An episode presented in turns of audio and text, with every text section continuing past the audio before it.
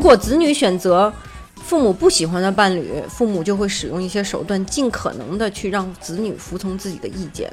第一个是高压策略，第二个是择偶教育策略，第三个是直升机式监控策略，第四个是应求策略、牵线搭桥策略、内疚策略、胡萝卜大棒策略、预防策略、社会比较策略、亲友团策略、循循善诱策略、冷战策略。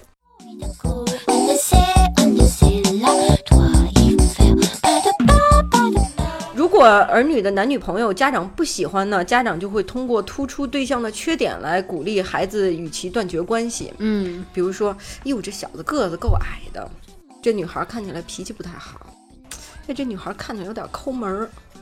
如果儿女的男女朋友是家长喜欢的，家长就会通过一些有意无意称赞对方的一些话来鼓励孩子跟自己的男女朋友继续交往。比如说，哟，这闺女长得真漂亮，或者说，哎，这小伙子性格不错。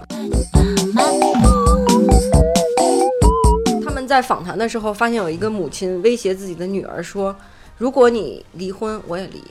”这就是威胁吗？太狠了。这特别狠吧？母亲们还特别喜欢使用一个策略，就是利用父亲来威胁孩子。嗯，比如说，如果你父亲知道这件事情了，他一定挺难过的。